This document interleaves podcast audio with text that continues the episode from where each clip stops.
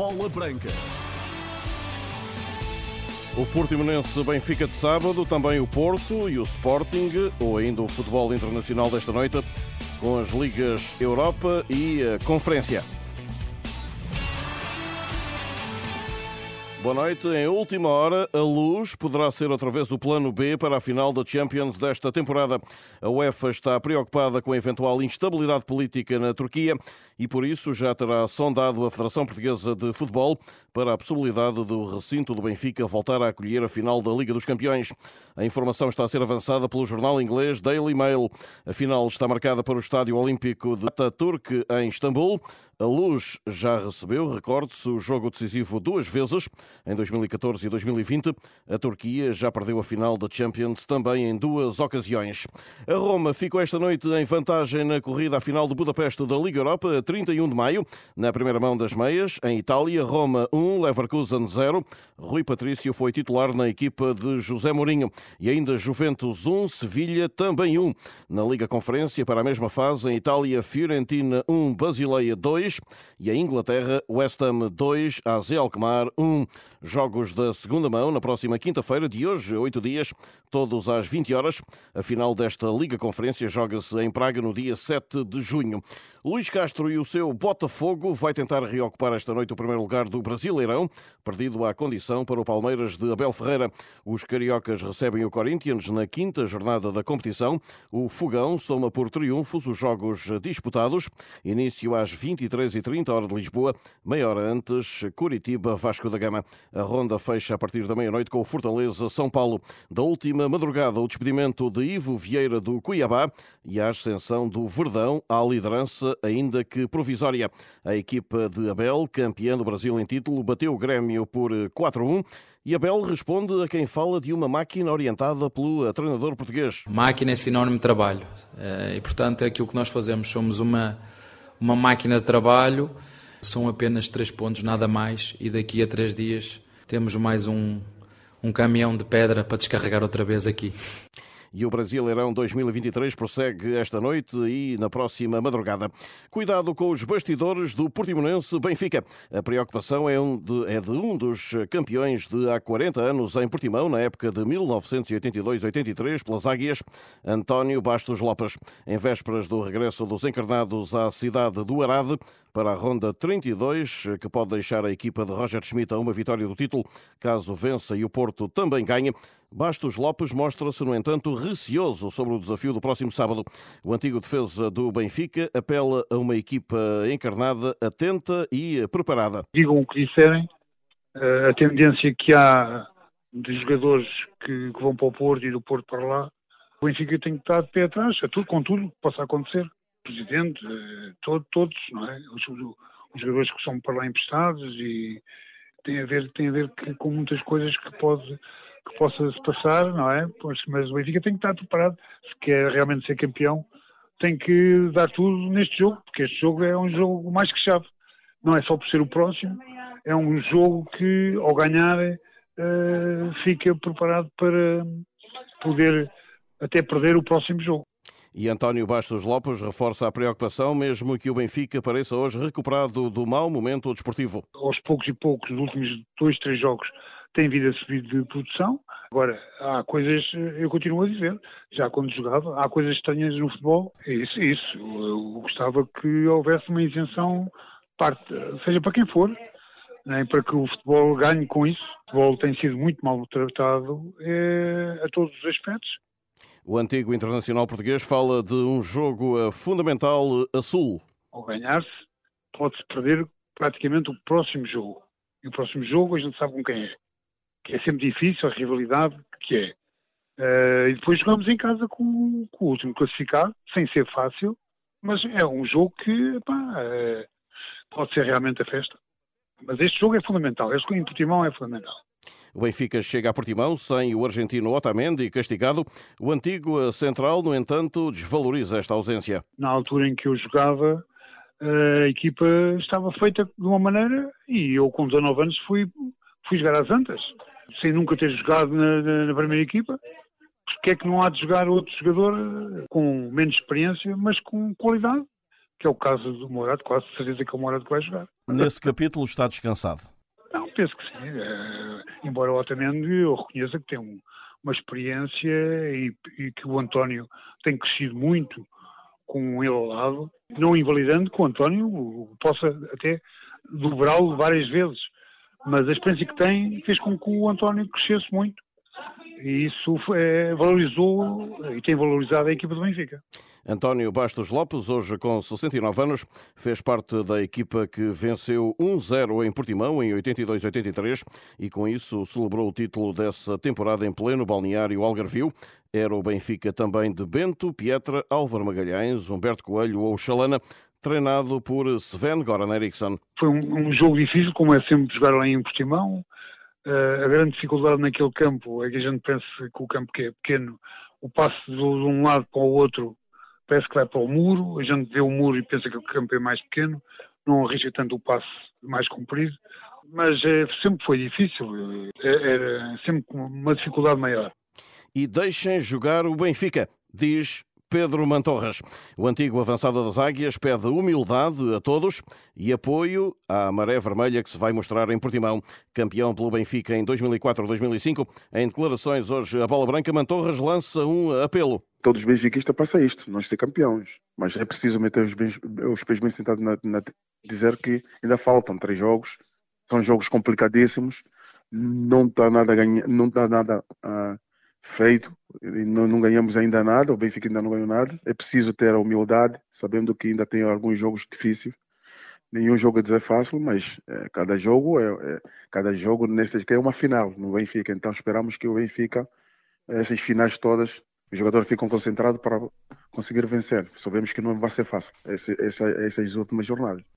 Mantorras, a bola branca antes do eh, Portimonense Benfica de sábado. Roger Schmidt fala do encontro amanhã às 11h30 da manhã, antes da viagem para o Algarve. Paulo Sérgio, pelo Portimonense, tem conferência de imprensa marcada para as 7 da tarde também desta sexta-feira. O Porto prepara a recepção de domingo ao Casa Pia, ainda sem João Mário. A equipa treina hoje no Olival e com o nome do lateral a figurar no boletim clínico. Continua em tratamento e por isso em dúvida. Na opinião de Emílio Rafael, antigo ala do emblema emblema azul e branco. A recuperação de João Mário será uma prioridade até ao final desta temporada. Se eu estiver apto e bem fisicamente, sem dúvida que é um reforço de peso. Desde o início do campeonato foi sempre, quase sempre a opção. Portanto, o regresso dele eh, será sempre uma mais-valia e acredito que o Porto seja a fazer tudo o que tiver ao alcance para que ele regresse o mais rápido possível, seja agora ou mesmo porque ainda há uma competição, há duas em disputa, o campeonato e também há a final da Taça de Portugal, acredito que o objetivo principal é, é recuperar o João Mário o mais rapidamente possível. Os Dragões voltam a treinar amanhã às 10h30 no Olival, ensaiando o encontro com eh, o Casa Pia no próximo eh, domingo. Pinto da Costa reforçou a sua posição na SAD do Porto pelo sétimo mês consecutivo. Desta vez com a compra de mais de 2.559 ações, segundo informaram os azuis e brancos esta quinta-feira, numa nota enviada à Comissão do Mercado de Valores Mobiliários. A operação, realizada já na segunda-feira, implicou um investimento da parte do presidente do Futebol Clube do Porto de 2.000 1.789,31 euros. Youssef Chermiti não dá como concluída a sua afirmação no Sporting. O ponta de lança leonino, de 18 anos e que completa 19 dia 24, falou à Sport TV. Quando chega da equipe principal é diferente. Eh, eu acho que ainda estou nos meus primeiros passos, acho que ainda tenho que me afirmar aqui. Acho que eu, eu no tempo, para mim, eu acho que eu não estou na equipe principal. Eu estou, mas ao mesmo tempo eu acordo sempre todos os dias com aquela sensação tipo, não, eu não estou, tenho que me afirmar, tenho que mostrar mais, tenho que mostrar mais à equipa, tenho que mostrar mais ao treinador. Chermiti recorda ainda as dificuldades ao sair dos Açores para Lisboa devido à idade. O primeiro ano acho que foi, foi um ano difícil. Tive muitas saudades da minha família. Minha mãe estava sempre com saudades da minha mãe, do meu pai. Os meus amigos foi, foi difícil antes, antes de eu vir para cá, porque eu, eu tive cá em dezembro a fazer experiência e depois vim logo em janeiro. O, o senhor Aurélio Pereira quis que eu viesse logo em janeiro e então foi tudo assim muito rápido. E então depois para, para me despedir dos meus amigos e tal, foi, custou um pouco. Até fiz um jantar de despedida com os meus amigos e convidei aí 30 e tal pessoas ou 40 e tal pessoas e foi, foi um bocado difícil despedir-me deles, mas depois pá, eu estava a seguir o meu sonho e agora estou aqui. as recordações do avançado sportinguista Chermiti, que eh, se considera um exemplo para os jovens locais. Claro que eles também têm o sonho de, de chegar onde eu cheguei. Eu acho que ainda não é nada especial, mas ah, onde eu já cheguei já acho que já é algo.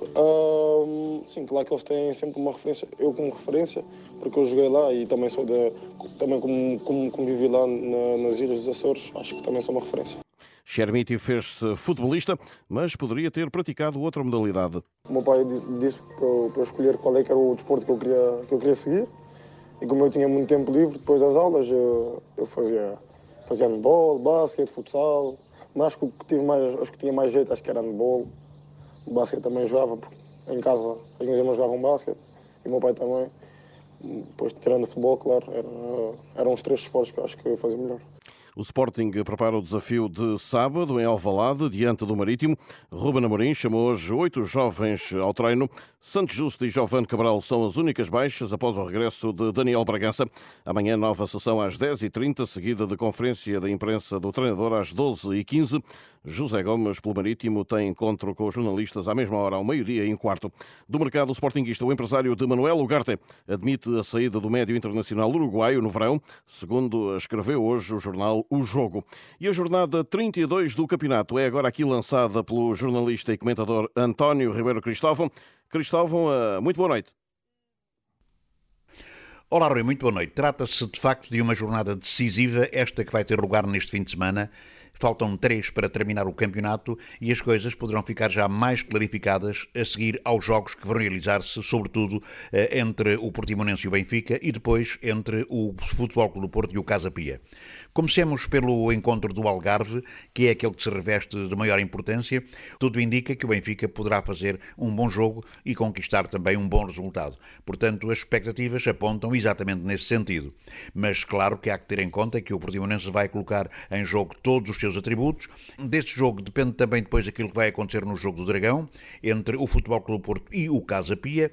O Casa Pia tem vindo a perder algum gás nestes últimos jogos do campeonato, depois de ter sido a equipa sensacional no campeonato e, portanto, não se prevê que venha eh, a ter possibilidades de fazer uma surpresa no Dragão. Pese embora o facto de o Futebol Clube do Porto estar a realizar más exibições e ter vindo a conquistar apenas resultados tangenciais.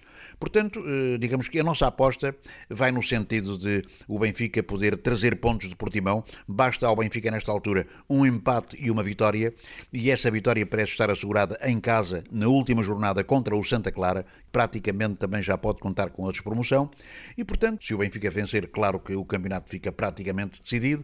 Se o Benfica empatar, essa possibilidade não se desvanece. Portanto, o Futebol Clube do Porto, nesta altura, não está dependente apenas de si próprio, pese embora, como é evidente, mantenha alguma ansiedade em relação, em relação àquilo que poderá vir a fazer. Uma jornada interessante e importante, na qual incluímos também o Sporting Marítimo, mas é um jogo que tem pouco interesse nesta altura. O Sporting tem a sua posição arrumada na tabela classificativa, a equipa do Marítimo está a bater-se ainda eh, para não descer de divisão, para poder eh, ir ao play-off. Vamos todos assistir aos jogos com enorme expectativa e também com enorme interesse. Quanto a nós, marcamos encontro para a próxima semana, então até lá, boa noite, bom fim de semana. Bom fim de semana. Análise de Ribeiro Cristóvão à noite em Bola Branca, aqui na Renascença. A ronda 32 do campeonato começa amanhã, recorde-se às 20h15, com o Gil Vicente Boa Vista. E o treinador do mês de abril para a Liga é Artur Jorge. O técnico do Sporting de Braga foi distinguido pelos seus pares, com 28,57% dos votos, e bateu assim a concorrência de Sérgio Conceição e de João Pedro Sousa. Paulo Alves não vai continuar no Moreirense na próxima época, no regresso à Primeira Liga. A Renascença confirma a informação adiantada pelo Mais Futebol. O técnico de 53 anos chegou, viu e venceu, aterrou em Moreira de Cónegos no início da temporada e levou a equipa minhota à subida automática ao principal escalão e à conquista da Segunda Liga a três jornadas do fim. Paulo Alves tem pela frente mais três desafios, recebe o Leixões, visita o Mafra e termina a época em casa frente ao Sporting da Covilhã. Martínez é a mais recente confirmação na Conferência Bola Branca.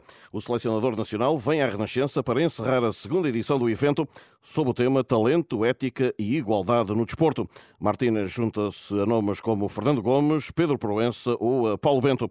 A segunda Conferência Bola Branca realiza-se dia 22, com a transmissão online em direto nas plataformas da Renascença. Nos próximos dias, atenção, serão conhecidos mais nomes. Nas outras modalidades, no hockey em patins, campeonato, quartos de final do play-off, há melhor de três jogos.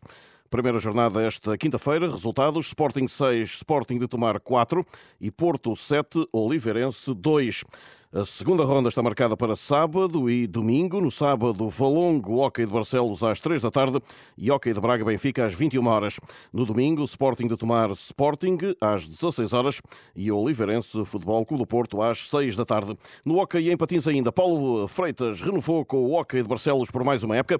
Paulo Freitas, de 54 anos, foi um dos nomes falados para suceder Nuno Rezende no banco técnico do Benfica. Por fim, no ciclismo, João Almeida segurou hoje o quarto lugar no sexto dia do Giro da Itália. O português da Emirates chegou integrado no pelotão numa etapa onde Mads Pedersen foi o mais forte num final ao sprint em Nápoles.